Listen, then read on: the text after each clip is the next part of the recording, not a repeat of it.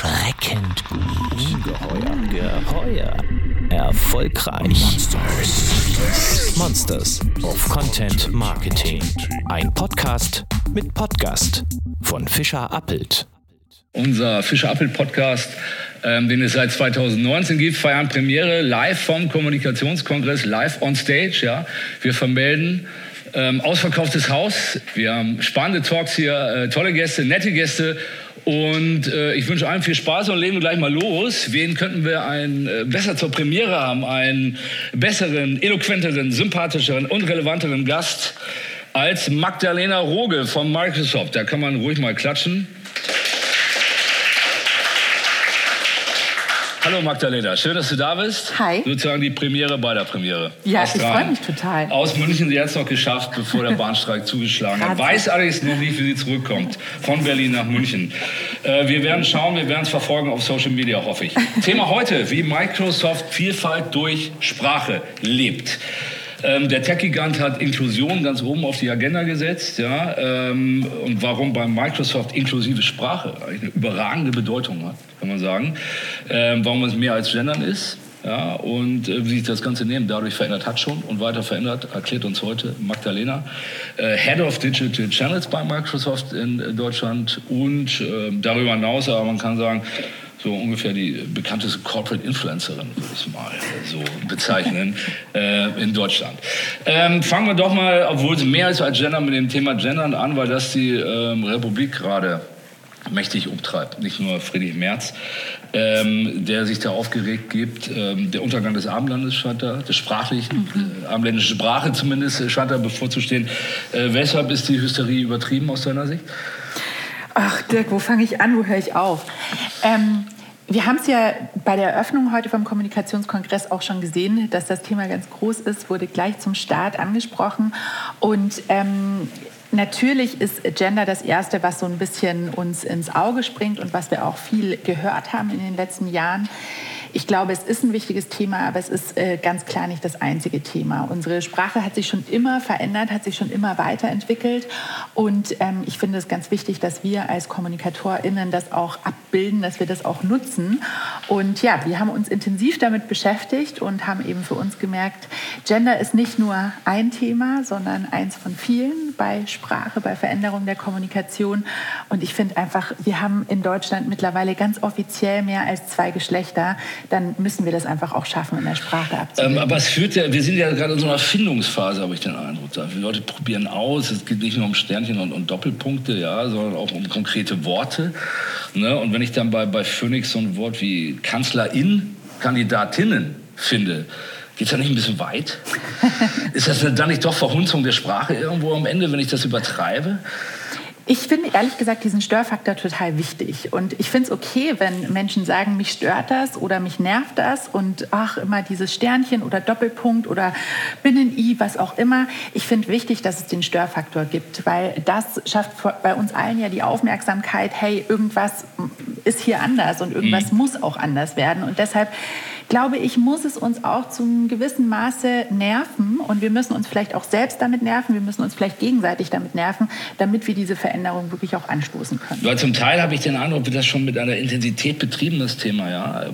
Texte von Kunden, ohne jetzt ihren Namen zu nennen, kommen wieder, also eigentlich nichts verändert, bis auf die äh, Gender-Formulierung. Mhm. Ja? Also ein Fokus liegt eigentlich eindeutig nur noch auf äh, auf dieser Geschichte. Ist das was, mit dem wir leben müssen, sobald wir da einheitliche Regeln aufgestellt haben? Und habt ihr das Thema schon abgeschlossen bei euch? Also wisst ihr, wisst ihr, wie man gendert sozusagen? Könnt ihr dem Rest der Republik das zeigen bei Microsoft? Das finde ich das ganz, ganz Wichtige bei dem Thema. Es gibt ja kein äh, richtig, ein falsch, äh, ja, gibt es vielleicht. Ähm, aber ich finde das ganz Wichtige, sich bewusst zu machen, dass es da keine perfekte Lösung gibt. Und vor allem, dass es auch nicht irgendwann fertig ist. So, das ist jetzt der Prozess und äh, so haben wir es jetzt, so ist es. Und das ist für uns auch ganz wichtig. Das haben wir auch ähm, von Anfang an und auch bis heute für uns ganz klar, auch als Vision. Das ist eine Veränderung, das ist eine Reise und da gibt es kein Ziel, an das man irgendwann ankommt und sagt, so jetzt sind wir total inklusiv, jetzt haben wir alles super, weil da ganz sicher noch ganz viele unterschiedliche Aspekte dazukommen werden, die uns vielleicht jetzt noch gar nicht bewusst sind. Und das ist wirklich für mich ein ganz, ganz zentraler Punkt. Wir werden alle noch ganz viele Fehler machen. Ich mache jeden Tag Fehler in der Sprache, in der Kommunikation, jeden Tag Dinge, wo ich denke, so, ach Mensch, das hätte ich jetzt auch anders sagen können. Und diese Veränderung ist einfach wichtig und dass wir alle wirklich offen dazu sind und sagen, hey, Fehler sind okay, Fehler dürfen gemacht werden und wir können uns gemeinsam dabei helfen, uns weiterzuentwickeln. Nun bezieht sich Gender ja nicht mehr nur auf, auf zwei Geschlechter. Mhm. Ja, wir haben den großen Aufreger erlebt bei der Lufthansa, medial ja auch äh, eifrig bearbeitet worden, nicht nur von der Bild, ähm, dass Damen und Herren abgeschafft wird. Mhm. Ähm, was hältst du davon? Wenn man mal ehrlich ist, muss man ja sagen, ähm, diejenigen, die sich nicht angesprochen fühlen von Damen und Herren, sind in einer sehr, sehr, sehr kleinen Minderheit. Also die meisten Flüge äh, dürfen sich 100% angesprochen fühlen. Und dann kommt noch dazu, diejenigen, die sich nicht angesprochen fühlen, fühlen sich auch nicht unbedingt bruskiert von der Formulierung. Also diejenigen, die es dann betrifft letztendlich, ähm, das ist ja also einen Nanoprozentsatz am Ende. Ähm, weshalb ist es doch verständlich, dass man es abgeschafft hat oder gut? Oder würdest du sagen, da das hätte man sich auch sparen können. Ich finde, wenn wir es schaffen, dass eine einzige Person, die sich vielleicht diskriminiert fühlt, wenn wir es schaffen, dass die sich nicht mehr diskriminiert fühlt, dass die sich eingeschlossen fühlt, dann haben wir doch schon was erreicht. Und es ist ja nicht so, dass die Lufthansa jetzt sagt, äh, irgendwas, sondern sie lassen es einfach komplett weg und damit fühlen sich alle eingeschlossen und alle angesprochen. Und das ist für mich so die wichtige Entwicklung. Und ähm, wenn ich auch darauf schaue, wie zum Beispiel meine Kinder, die Generation sich entwickelt, was da auch für eine Freiheit entsteht durch diese Formulierungen, einfach zu spüren, zu sehen, vor allem auch zu hören, okay, es gibt vielleicht nicht nur Frauen und Männer und es gibt mehr und es gibt eine, ein ganz, ganz großes Spektrum, in dem ich mich bewegen kann. Das finde ich so wichtig. Und das Argument zu sagen, ach, das ist doch nur eine kleine Minderheit, also dann hätten wir, glaube ich, noch ziemlich hardcore Rassismus auch in Deutschland, wenn man sagen würde, ach, das ist ja nur eine Minderheit. Wobei die Minderheit noch deutlich kleiner ist, wenn man ich, Tiefe geht. Ich glaube tatsächlich, dass es ganz viele Menschen gibt, ähm, die wir vielleicht so gar nicht sehen und denen es vielleicht auch selbst noch gar nicht so bewusst ist, aber denen dadurch einfach eine Möglichkeit geschaffen wird, ein Raum geschaffen wird. Und wenn ich über mich selbst spreche, also bei mir geht es jetzt nicht um eine ähm, geschlechtliche Orientierung, aber meine sexuelle Orientierung hat sich in den letzten Jahren sehr verändert und auch entwickelt, weil ich einfach gemerkt habe, hey, da gibt es mehr Möglichkeiten. Und wenn wir einfach durch diese Ansprachen, die wir vielleicht dann äh, anders machen, die wir offener halten, Menschen die Möglichkeit geben, sich weiterzuentwickeln, dann ist es doch super großartig für unsere Gesellschaft. Das kann man schlecht widerlegen. Ähm, ich muss gestehen, ich bin gestern geflogen in der Deutsch. Es ging nicht anders, das sei dazu gesagt, aber ich habe nicht gemerkt, wie ich angeredet wurde. Also von daher, mhm. äh, falls es schon umgesetzt worden ist bei Lufthansa, was ich glaube, äh, fällt dann am Ende eh nicht auf, ist dann letztendlich eine Sache, wo die Aufregung für in der Tat ein bisschen übertrieben war. Wir haben einen langen Kampf um, äh, für Gleichberechtigung gehabt. Jetzt kommen wir wieder zum, zum Basics, sag ich mal, Mann-Frau. ähm, aber das Thema Gendern erst recht spät Fahrt aufgenommen. Mhm. Ähm, wobei ich sagen würde, und das wird sicherlich auch deine Meinung sagen, und die von Microsoft Kommunikation ist sehr, sehr wichtig und Sprache auf dem Weg zur Gleichberechtigung. Und weshalb ähm, ist dieses Thema Gendern doch irgendwie ein bisschen nachrangig gewesen, zeitlich? Ich glaube, Entwicklung braucht immer Zeit. Und ähm, wenn du sagst, ja, so Gleichberechtigung hat sich viel getan, definitiv würde ich dir zustimmen. Ich glaube aber, wir haben auch noch wahnsinnig viel vor uns. Wenn wir uns die Statistiken anschauen, dann sind wir da noch weit entfernt von echter Gleichberechtigung, von echter Chancengleichheit. Und ähm, ich glaube eben, so ein Prozess dauert. Und ähm, einfach diese, diesen Prozess, den wir jetzt schon geschafft haben als Gesellschaft, der bildet sich meiner Meinung nach auch ähm, darin wieder, dass wir jetzt auch diese Diskussion haben, ja, wie sieht denn unsere Sprache aus? Und dann müssen wir halt sagen, dass wir natürlich ähm, in Deutschland, in der deutschen Sprache auch eine Besonderheit haben, weil im Englischen gibt es eben ähm, viele Dinge nicht, die es bei uns so gibt. Ja. Das generische Maskulinum gibt es nicht, ähm, gibt es in ganz vielen anderen Sprachen nicht. Und das ist natürlich eine Besonderheit, ähm, wo wir einfach für uns jetzt, finde ich, die Pflicht haben, einen Weg zu finden und zu gucken, wie können wir unsere Sprache so öffnen, so positiv verändern, dass wir das, was wir als Gesellschaft schon erreicht haben, dass wir das auch sprachlich abbilden können. Ähm, wo sich viel getan hat, ist auf Kommunikationsebene. Ähm, wenn man schaut, gibt es doch eigentlich äh, vergleichsweise sehr viele Frauen, die in führende Positionen, auch in DAX-Konzernen und großen Unternehmen sind, auf der Kommunikationsebene. Im Vergleich da sehr wenig im Management. Mhm. Wie kommt da dieses Gap? Werden da auf einer Com-Ebene gerne Frauen vorgestellt als Gesicht, teilweise als, als Sprachrohr, aber im Operativen hält man sich dann doch zurück. Wie, da ist ja doch ein starker Gegensatz, wenn man sich die Position mal anguckt und die Vielzahl von Frauen. Ähm, wie, wie erklärst du dir das? Ähm, ich glaube, wir haben das ja in äh, vielen Berufsfeldern, Berufsgruppen, dass man äh, sieht, dass es entweder sehr, sehr stark männlich oder weiblich dominiert ist. Ich glaube, in der Kommunikation ähm, ist es tatsächlich auch so ein Effekt, weil ähm, vielleicht auch viele diese weiblichen Skills dann eher mit sich bringen, die in der Kommunikation ganz wichtig sind. Empathie, ähm, ja wirklich dieses ja, Brücken bauen, eben kommunizieren, Kommunikation. Und ähm, ich glaube, das ähm, ist, ist einfach ein Effekt, den wir da sehen. Und ich freue mich aber, dass sich da auch da ganz, ganz viel tut, ganz viel verändert, wirklich auch so eine Vielfalt abbildet, die man sehen kann. Und ähm, ja, ich finde es auch wichtig, dass wir in der Kommunikation das auch so stark vorantreiben und da ja, finde ich, glaube ich, echt eine ganz coole Community haben, die einfach diese sprachliche Veränderung auch wirklich ja, mitgestalten kann. Ähm, bei Microsoft ist das Thema schon lange relevant. Ja, es gibt ein großes Feature auf eurer Website, wie uns eingangs schon erwähnt, wie wir Vielfalt durch Kommunikation leben.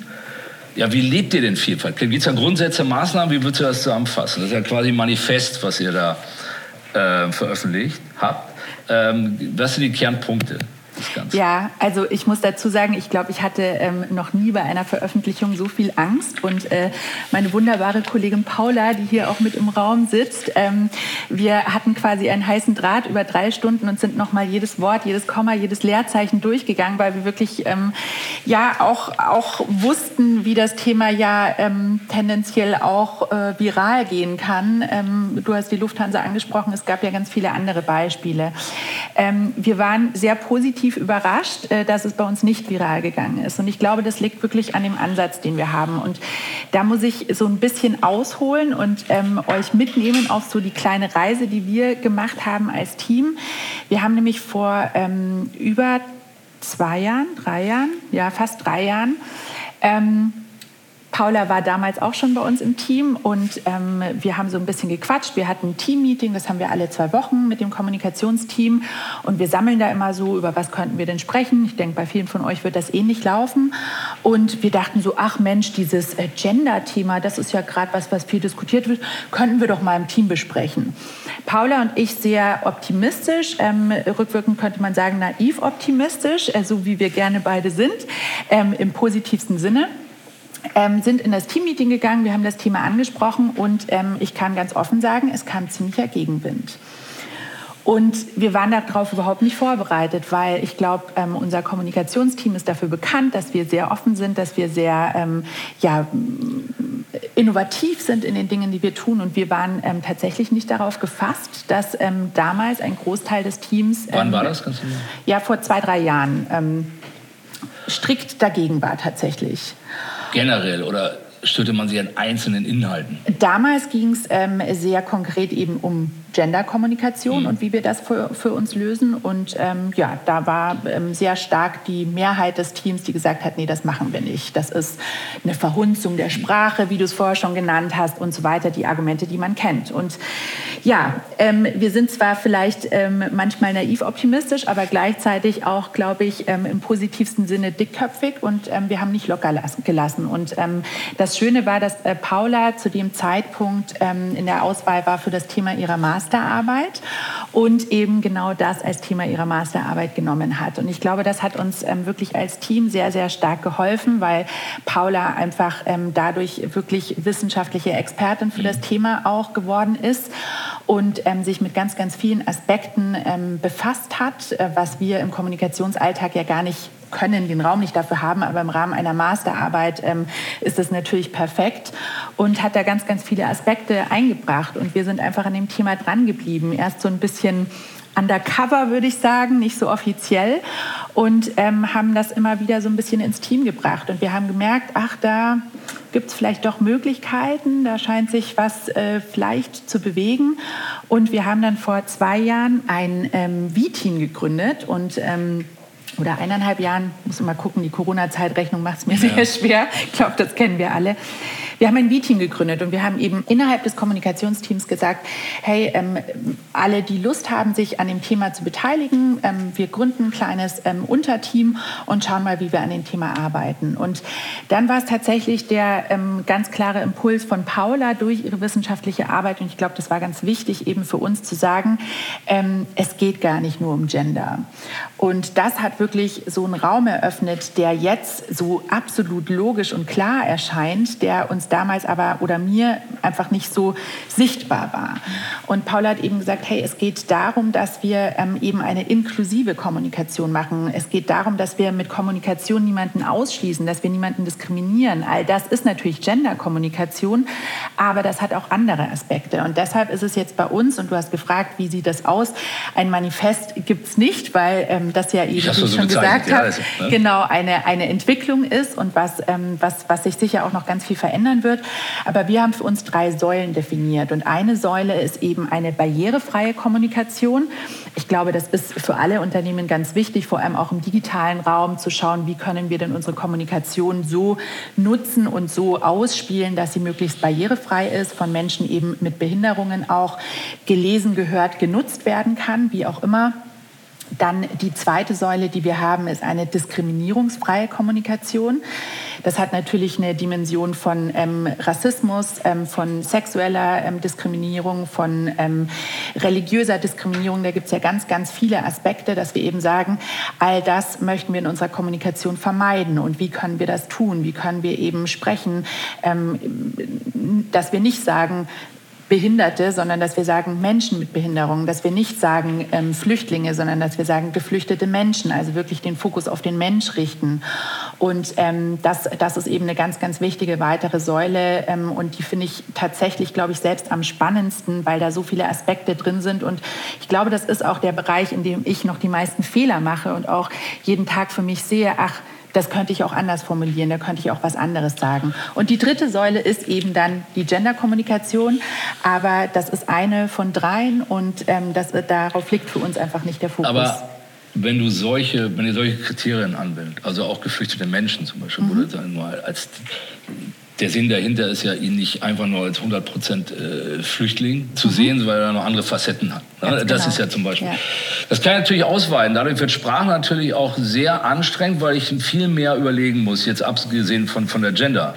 Ähm. Ne? Ähm, ist es, merkst du schon, dass äh, die Sprache in so einem Stadion derzeit dann auch teilweise schwerer fällt, die Suche nach Formulierung, auch im täglichen Umgang, im täglichen Wording, als noch vor fünf oder zehn Jahren, sage ich mal? Ich würde gar nicht sagen, es fällt schwerer. Ich finde, ich finde ehrlich, es ist spannender. Und manchmal ist es tatsächlich herausfordernd, aber ich finde diese Momente wirklich total spannend, wo ich dann da sitze und überlege, Moment, wie kann ich das sagen? Oder wo wir auch gegenseitig uns im Team fragen, hm, habt ihr eine Idee? Und es gibt ja mittlerweile auch ganz viele ähm, Online-Angebote, wo man dann auch gucken kann, wo man alternative Worte dann vorgeschlagen bekommt. Ähm, wie kann man eben Dinge anders formulieren? Und ich finde das ganz spannend und ich finde das schön und damit kann man sich ja auch abheben in der Sprache, in der Kommunikation und auch eben ähm, ja, ganz neue Facetten zeigen und vielleicht auch ganz neue Welten eröffnen. Du hast von den Widerständen gesprochen, die vielleicht vor zwei, drei Jahren, die Zeit verschwimmt ja in Corona-Zeiten oder länger, da waren. Äh, Gibt es sie immer noch? Habt ihr es schon völlig auflösen können, die Widerstände? Oder äh, ist es weiterhin ja, ein bisschen übertrieben gesagt täglicher Kampf, aber ähm, Entwicklungsarbeit? Oder wie hat sich das entwickelt seitdem? Also tatsächlich im Kommunikationsteam sind wir da 100 Prozent ähm, alle auf einer Linie und das ist wirklich ganz, ganz schön und wir haben das eben auch für uns klar beschlossen, weil das war ähm, auch so ein bisschen der äh, Kick-off eben auch mit, diesem, ähm, mit dieser Story, die wir da veröffentlicht haben, dass wir auch gesagt haben, so das ist jetzt quasi auch der Zeitpunkt und ähm, wir wollen da gemeinsam jetzt ähm, in diese Richtung starten.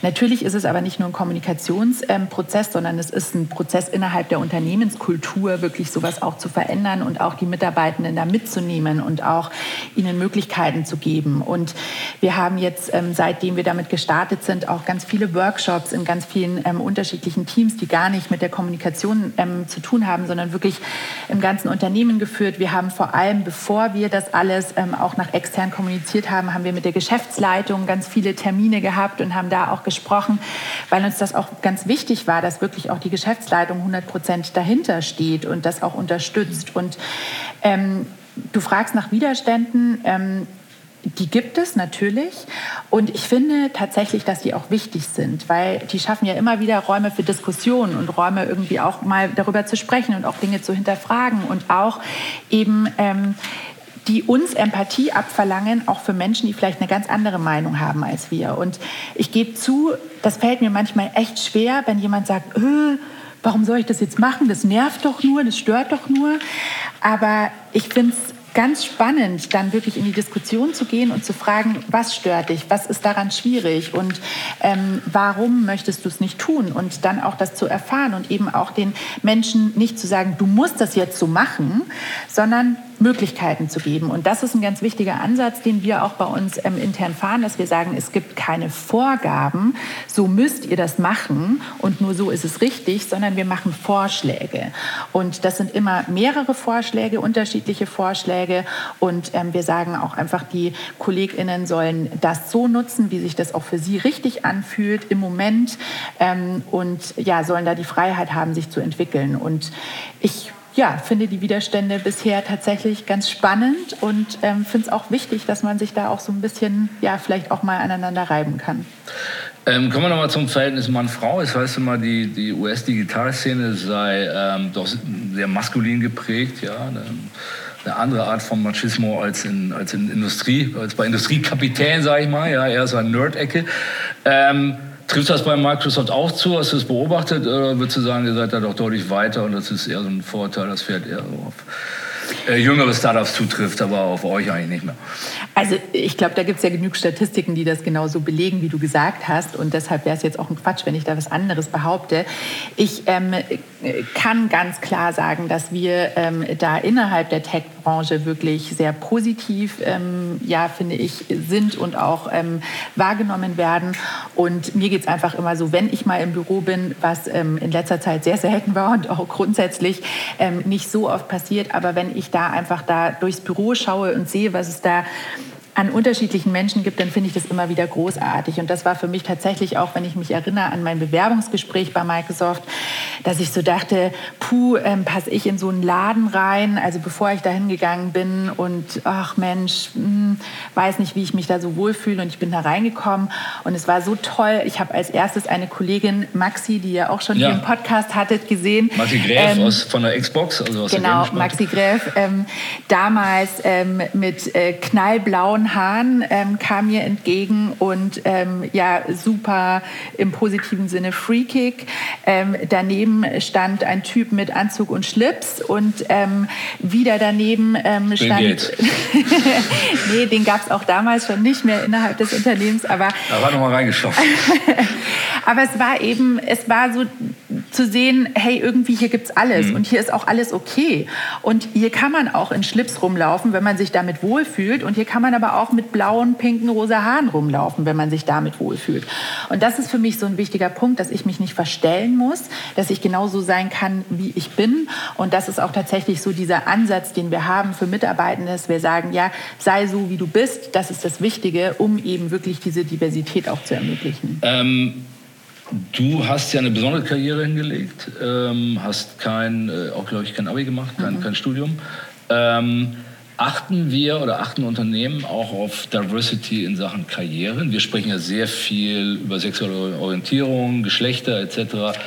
Ähm, siehst du uns da auch oder insgesamt die Corporate-Welt divers genug aufgestellt, auch in dem? Nun muss man natürlich sagen, es scheiden, wenn man ehrlich ist, natürlich viele schon ähm, aus für gewisse Jobs fährt auch durch Skills. Ja? Das war bei dir jetzt anders. Ähm, aber wenn ich jetzt meine Schullaufbahn früh abbreche, dann ist es nicht unbedingt logisch, dass ich nachher fährt in Management und Kommunikation gehen will. Ja, es kommt vor. Also ich glaube, das Potenzial ist mal ganz. Aber beachten wir das Thema schon genug oder ist das noch eine Sache, wo wir in Sachen Diversity ähm, doch noch deutlich Nachholbedarf haben? Ich glaube, wir können es nie genug beachten und ich glaube, da gibt es äh, noch ganz, ganz viel, was wir machen können. Und was du ansprichst, eben diese Bildungsdiversität, finde ich super, super spannend, darauf zu schauen. Und du hast es gerade in so einem ganz kleinen Halbsatz gesagt, ja, das Potenzial, eben wirklich bei den Menschen auf das Potenzial zu schauen. Und ich hatte die Skills auch nicht. Also ich bin ausgebildete Kinderpflegerin, ich habe eben kein Abi, ich habe nicht Kommunikation studiert, ich habe nichts ähm, damit zu tun und ich hatte ganz viele Skills auch nicht. Aber du hast einen Antrieb gehabt. Genau, ich hatte den Antrieb, ich habe ähm, mir ganz, ganz viel selbst beigebracht, ähm, ich hatte großen Spaß daran. Ich glaube, Kommunikation ist was, was mir grundsätzlich liegt und auch als Kinderpflegerin, auch mit Kindern, ist Kommunikation sehr wichtig, sehr deutlich, sehr klar zu kommunizieren. ich glaube, alle, die Kinder haben, ähm, kennen das. Und ähm, ja, ich, ich hatte einfach Lust daran und ich glaube, das ist ganz, ganz wichtig für Unternehmen, da in Zukunft wirklich noch viel stärker drauf zu schauen. Wer hat genau, wie du es gesagt hast, dieses Potenzial? Und man muss nicht alle Skills schon mitbringen, man muss nicht alles können, aber das Potenzial muss man mitbringen und vor allem die Lust am Lernen mitbringen. Und ich glaube, da ähm, haben Unternehmen wirklich noch ganz, ganz viel ähm, ja, positiven Raum zur Entwicklung, darauf zu gucken. Und es gibt ja auch ganz, ganz viele Beispiele von ähm, ja, super ähm, RaketendurchstarterInnen, ähm, die eben ja, die Schule abgebrochen haben, ähm, vielleicht eben kein Studium haben, was auch immer, oder aus einem ganz anderen Bereich QuereinsteigerInnen sind. Und ähm, ich glaube, das ist einfach eine Diversität, die ganz, ganz wichtig ist, auch für Teams, ähm, dann vielleicht auch ganz, ganz unterschiedliche Menschen zusammenzubringen. Ihr haltet das Ganze, die ganze Vielfalt bei Microsoft ja schon lange in einem jährlichen Report nach. Mhm. Ja, längst bevor ich die Unternehmen Haltung Purpose auf die Fahnen geschrieben und Diversity hat Microsoft 2014, kommen wir wieder zum Begriff manifestieren, ähm, die Vielfalt manifestiert im jährlichen Report der Aufschluss über die Vielfalt in diversen Dimensionen bei euch gibt. Ist der Konzern, ist Microsoft dadurch diverser ähm, gewesen und was gab denn der letzte Report eigentlich her? Wie seid ihr da aufgestellt und wo gibt es noch Nachholbedarf? Ja, also den Report kann man öffentlich nachlesen, das finde ich auch ganz wichtig und da steht so viel drin, da könnte ich jetzt nicht äh, irgendwie euch alles hier ähm, ja, ähm, schön berichten, aber ich glaube tatsächlich, dass so ein Tool, so ein Report ganz wichtig ist, weil es ja um eine Selbstreflexion geht als Unternehmen. Und wenn ich sage, mir ist Diversität, mir ist Inklusion wichtig, dann muss ich ja auch einfach schauen, wo stehe ich denn da? Dann muss ich wirklich in den Spiegel schauen und muss gucken, hey, wie sieht das denn aktuell aus? Und natürlich, ähm, ich bin eine große Freundin von Bauchgefühl und finde Bauchgefühl ganz toll. Aber ähm, bei sowas ist es natürlich auch einfach wichtig, wirklich äh, zu schauen, wie sehen denn die Zahlen aus? Und ein Bauchgefühl hilft da vielleicht nicht unbedingt, weil ich kann sagen, ich fühle mich total wohl. Ich habe das Gefühl, ich arbeite in einem super diversen Unternehmen. Wenn wir uns den Diversity Report anschauen, dann weiß ich, ich aber, dass wir da noch ganz, ganz viel zu tun haben in vielen Bereichen, vor allem auch in Deutschland. Und, ähm, also mehr als in anderen Ländern? In, in, in, manchen Teilen tatsächlich mehr als, mehr als in anderen Ländern. Wobei, ja. äh, Frau-Mann-Verhältnis? Zum Beispiel, das, das ist ein Bereich, ja. Und ähm, das, das finde ich eben ganz wichtig, wirklich diese Selbstreflexion zu machen, auch sich die Zahlen anzuschauen. Und dadurch, dass wir das schon seit 2014 machen, können wir natürlich dann auch einfach ähm, Graphen erstellen, auch gucken, wie entwickelt sich was, wie schnell entwickelt sich was oder auch wie langsam. Und ähm, dann können wir eben auch über Maßnahmen nachdenken und gucken, okay, vielleicht der eine Bereich entwickelt sich schneller als der andere. Was können wir uns abschauen aus dem anderen Bereich? Wie können wir das ähm, auch regeln? Und das ganz ganz, ganz Tolle finde ich, dass das wirklich was ist, was ähm, aus dem Unternehmen rauskommt, was nicht irgendwie ähm, ja, so von oben aufgetragen wird, so macht mal, sondern wir haben ähm, ganz viele, bei uns heißt es Employee Resource Groups, man kann mhm. sagen Communities ähm, zu ganz vielen verschiedenen Bereichen, die da ganz eng wirklich auch dran mitarbeiten und ähm, eben auch konkrete Maßnahmen innerhalb des Unternehmens, aber eben auch ähm, in der externen Wirkung unterstützen und ergreifen, um eben diese Entwicklung hoffentlich im Positiven noch mehr zu beschleunigen. Aber es gibt wir immer noch was verfolgt. zu tun. Also lest euch den Report durch. äh, nun äh, geht es ja bei uns auch um Content Marketing, wie wir mhm. da sehen. Äh, ihr untermauert eure Philosophie und auch die Themen, für die du dich einsetzt, ja auch durch, durch Content, durch Formate. Mhm. Der Pride Talk ist zum Beispiel äh, sowas, was, was ihr da anbietet. Kannst du da mal ein bisschen schildern, was macht ihr da in Sachen Diversity an, an Content und was steckt zum Beispiel hinter dem äh, Pride Talk und was liegt dir da besonders am Herzen?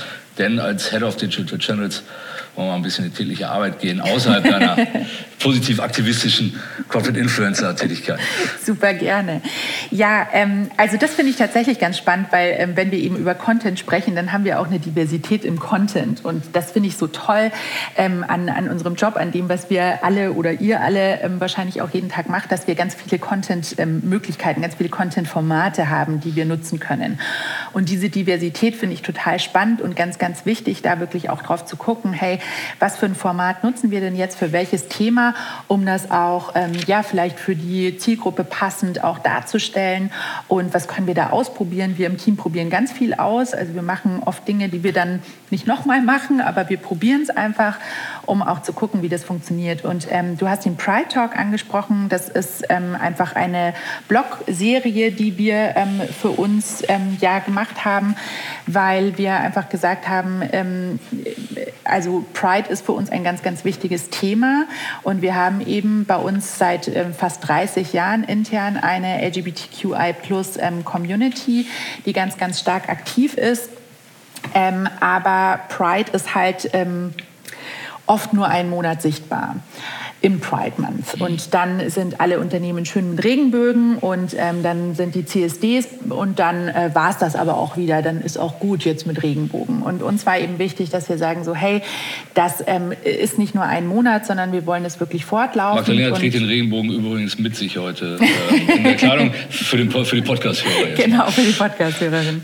Ähm, ja, und deshalb haben wir eben gesagt, wir, wir wollen da ähm, einfach auch äh, durchgehend nachhaltig ähm, Content Content machen und die Pride Talks sind ist einfach eine Blogserie, in denen wir mit Menschen aus der LGBTQI ähm, Szene sprechen, den Fragen stellen und die uns so ein bisschen Einblick geben und ich finde das total schön. Das hat jetzt ähm, auf den ersten Blick nicht viel mit Microsoft zu tun, wenn man aber weiß, was wir eben auch ähm, innerhalb ähm, unserer Unternehmenskultur tun, um das zu entwickeln, glaube ich, ähm, ist das sehr klar und sehr schön. Das ist auch eine, haben Sie ja auch natürlich angeschaut, das ist schon auch ein Level an Expertentum, der da erreicht ist mhm. an Community, weit über die übliche Logo und Regenbogen eingefärbt von, von anderen Konzernen hinausgeht. Das muss man schon sagen. Es überrascht mich nicht, dass es so lange etabliert.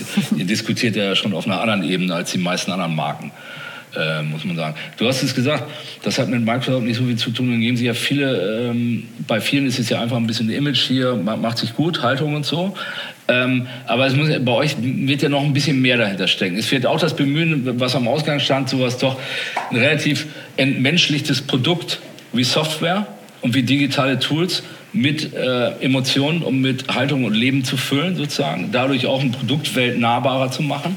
Abgesehen, dass euer Logo ja schon äh, dazu einlädt, sich für das Thema zu engagieren. Ja, unser Logo ist tatsächlich schon immer ähm, äh, relativ oder schon lange relativ bunt. Ähm, ich glaube, das hat unterschiedliche Aspekte. Also was du ansprichst, so diese Emotionalisierung ist natürlich ein ganz wichtiger Punkt und wir ähm, als KommunikatorInnen wissen, wie wichtig das ist, ähm, wirklich auch Kommunikation emotional einfach auch aufzuladen im positiven Sinne. Aber ähm, du hast gesagt, entmenschlichte Produkte wie äh, Software, Hardware, das wird ja auch von Menschen entwickelt. Und wenn wir wollen, dass unsere Software, dass unsere Hardware von allen Menschen genutzt werden kann, dann haben wir auch die Verantwortung als Unternehmen dafür zu sorgen, dass das auch von möglichst allen Menschen entwickelt wird, also von einer diversen Gruppe an Menschen. Weil wir kennen das Beispiel mit KI. Ich glaube, da gibt es genügende ähm, schöne oder unschöne Videos, ähm, die im Netz kursieren, wenn eben eine künstliche Intelligenz von einem Team von älteren weißen Männern entwickelt und trainiert wird, dann fängt diese künstliche Intelligenz auch an, so zu denken. Und das ist ein ganz, ganz gefährlicher Punkt. Und das ist einfach unsere Verantwortung als Gesellschaft, aber vor allem auch unsere Verantwortung als Unternehmen. Wir entwickeln Technologien, die unsere Zukunft bestimmen und vielleicht auch verändern werden. Dann haben wir einfach die Verantwortung dafür zu sorgen, dass alle Menschen davon profitieren können und dass unsere Technologie nicht diskriminierend arbeitet. Letzter Punkt, ich habe es ja eingangs gesagt, du trittst sehr stark in Erscheinung in der Öffentlichkeit als Corporate Influencerin, auch für die Themen, die euch dir wichtig sind. Ähm, braucht es bei anderen Konzernen auch mehr solcher Figuren? Du musst jetzt über dich selbst sprechen, das ist natürlich ein bisschen schwierig, aber so. Äh, braucht es mehr solcher Figuren wie, wie, wie, du? Braucht es einfach mehr Leute, die auch vorweggehen, ein bisschen Aktiv Corporate Activism sozusagen betreiben? Ähm, hilft der beste Content da nichts, wenn ich keine Galionsfiguren in den Themen habe, ähm, die sich dafür einsetzen und extrem präsent sind? Ähm, ich glaube, es ist ganz wichtig, dass ähm, ein Unternehmen Mitarbeitende hat, die für Werte einstehen und vor allem auch für die Unternehmenswerte. Weil eine Unternehmenskultur ist ja nichts, was das Unternehmen einmal aufschreibt, so das ist unsere Unternehmenskultur, sondern das ist was, was von allen Mitarbeitenden gelebt wird und gestaltet wird. Ich finde es ganz spannend. Es gibt tatsächlich so einen Begriff Corporate Emotions, also die Emotionen, die ein Unternehmen auch ähm, ausstrahlt und auch lebt. Das wird von allen einzelnen Mitarbeitenden gestaltet. Ich glaube nicht, dass es unbedingt immer so ähm, große, laute Galionsfiguren geben muss. Mhm. Ähm, ich mag im Übrigen den Begriff Corporate Influencer in ähm, auch überhaupt nicht ähm, und, und fühle mich damit auch überhaupt nicht wohl. Ich weiß aber natürlich, was damit gemeint äh, ist und ich bin sehr, sehr dankbar das dafür. Muss ich beim Gender, wenn ich mal kurz einhaken darf. Ja. Kann ich nur einen englischen Begriff als Influencerin Macht das Sinn? Also ähm, ich gendere... Hast du schon eingedeutscht? genau, ich gendere tatsächlich alle englischen Begriffe, die eingedeutscht sind. Also okay. Also ich gendere auch Managerin. Ähm, aber auch das ist wieder, muss man gucken, wie es passt und wie man sich wohlfühlt. Das aber ja, wichtiger Einwurf. Ähm, ja, also ich bin sehr, sehr dankbar für die ähm, Sichtbarkeit, ähm, die ich habe und die ich nutzen kann und ähm, die ich dann natürlich auch mit den ähm, Themen nutzen kann, die du angesprochen hast. Und ähm, ich finde das sehr, sehr schön. Ich glaube aber, ähm, man muss wirklich darauf gucken, dass es nicht darum geht, irgendwie jetzt, hey, ich will jetzt Corporate Influencerin werden, sondern dass, dass es darum geht, welche Werte habe ich, welche Werte hat mein Unternehmen und wie kann ich diese überschneidenden Werte wirklich auch nutzen. Und das muss nicht immer laut und groß und muss auch nicht immer auf einer Bühne sein, sondern das kann auch zum Beispiel ganz stark intern sein. Das können auch introvertierte Leute sein, die vielleicht sagen so, hey, ich möchte es intern gestalten, ich möchte da intern diesen Weg begleiten. Aber ja, ich glaube, es ist für Unternehmen ganz, ganz wichtig, ganz stark diese Werte zu kommunizieren, intern und extern und die Werte bei den Mitarbeitenden auch zu fördern und den Mitarbeitenden dann auch den Raum und das Vertrauen zu geben, diese Werte leben zu können. Das setzt natürlich voraus, der erste Punkt, dass die Mitarbeitenden doch eine gewisse Zeit auch im Unternehmen bleiben. Wenn ich zwei Jahre bei euch bin, dann ist es irgendwie unglaubwürdig, wenn ich sage, ich habe die Werte jetzt hier voll ausgelebt. Ähm, ist das so beim Microsoft? Habt, habt ihr recht lange Karrieren bei euch? Habt ihr starke Verbundenheit, Loyalität auch von euren Leuten? Also was wir auf jeden Fall sehen können, ist, dass diese Verbundenheit und Loyalität steigt ähm, mit dem Vertrauen, was wir den Mitarbeitenden entgegenbringen. Und ich glaube, das ist auch ganz verständlich. Also wenn ich mich in einem Unternehmen wohlfühle, wenn ich das Gefühl habe, ich kann meine Werte so ausleben, ich kann auch meine Themen, die mir wichtig sind, so mitgestalten, dann habe ich natürlich eine stärkere Verbundenheit zum Unternehmen und schaue nicht vielleicht, wo lauert denn sofort der nächste Job, sondern sage so, hey, ähm, auch wenn mir jetzt vielleicht jemand sogar mehr Gehalt bietet oder bessere Konditionen, möchte ich in dem Unternehmen bleiben, weil das ist mein Wert, das ist mein Unternehmen, das ist mein Zuhause, das ist das, wo ich eben so arbeiten kann, wie ich arbeiten möchte und so, wo ich so sein kann, wie ich bin. Und das führt dann einfach auch dazu, dass die Mitarbeitenden zufriedener sind. Wunderbarer Schlusssatz. Zunächst vielen Dank, dass du da warst. Hat Spaß gemacht. Super Thema. Ähm, ja, dann noch viel Spaß auf dem äh, Kongress. Ich hoffe, wir sehen uns wieder. Danke dir für die Einladung, danke euch fürs Zuhören. Bis zum nächsten Podcast mit Podcast. Für weitere Monsters of Content Marketing. Schaut nicht unters Bett. Schaut unter www.fischerappelt.